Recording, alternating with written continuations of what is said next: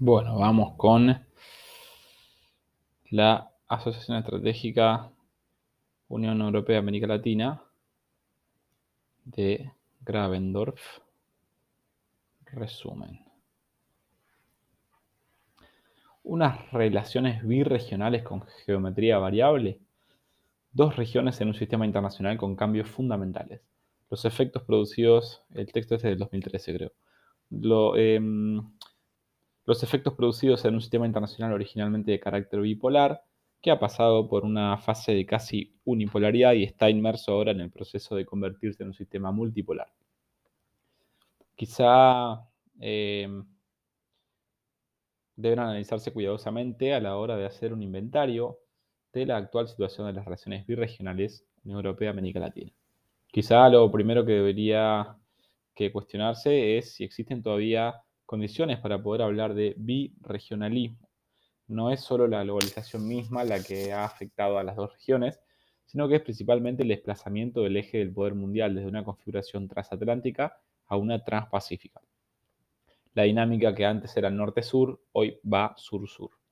La región eh, de América Latina y el Caribe se encuentra también en una posición muy distinta en el contexto internacional, debido a la considerable pérdida de influencia internacional de Estados Unidos, que ha facilitado la entrada de otros actores. Esta tendencia lleva a la región a formar nuevas alianzas, obviamente en detrimento de las anteriores, es decir, las europeas y las interamericanas. Ese es quizás el más viable efecto de la globalización sobre América Latina y el Caribe. La crisis financiera iniciada en 2008 ha golpeado fuertemente a la Unión Europea, ocasionando también que ésta se encuentre más que nunca cuestionando su propio sistema de integración. La Unión Europea en su conjunto muestra una notable disminución de su interés y acercamiento a América Latina y el Caribe. Cambios en las percepciones mutuas.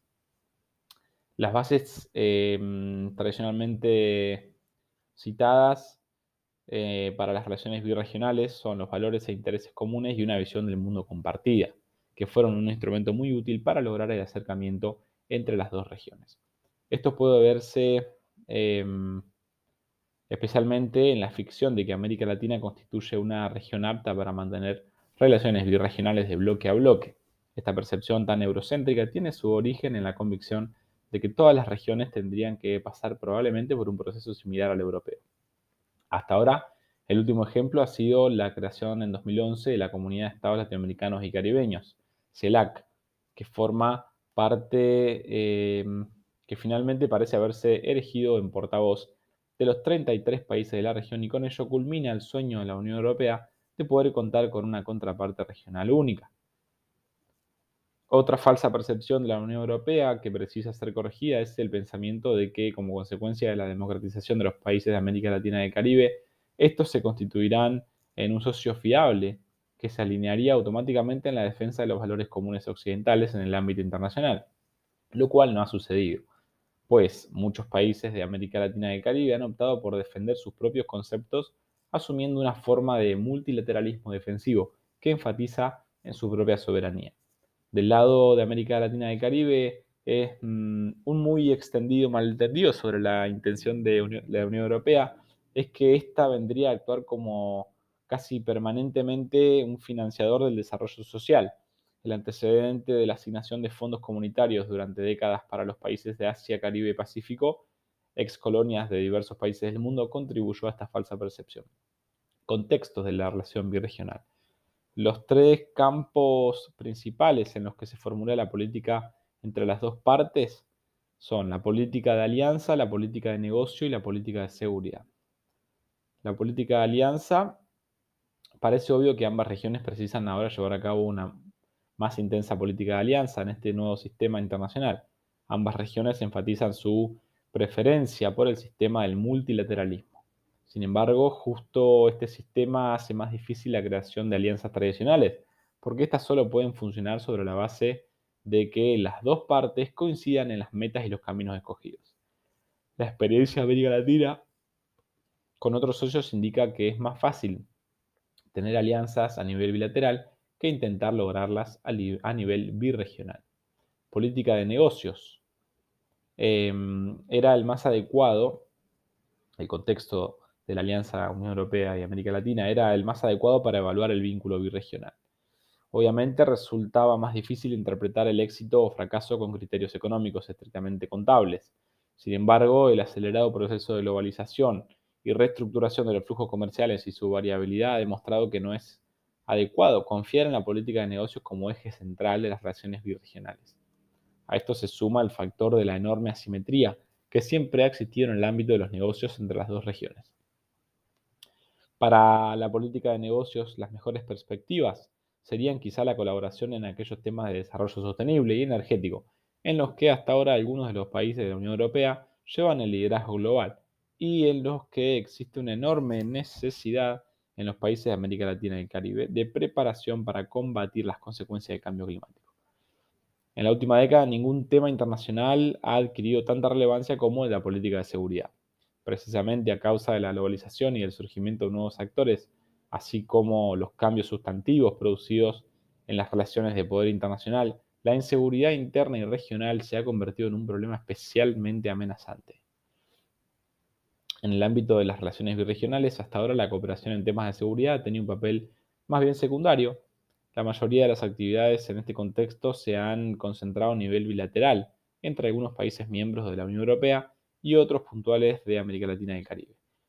Únicamente en el campo de la lucha contra el narcotráfico y el crimen organizado ha habido algunos avances. No obstante, a la vista de que de la prácticamente infructuosa lucha de muchos estados de la región contra actores armados no estatales y de la necesidad de reformar em, de reformas profundas en el sector de seguridad de los mismos, la Unión Europea, en el marco de sus relaciones biregionales y su propio interés, debería prestar más atención a la ampliación de su cooperación en estos sensibles campos relacionados con la seguridad.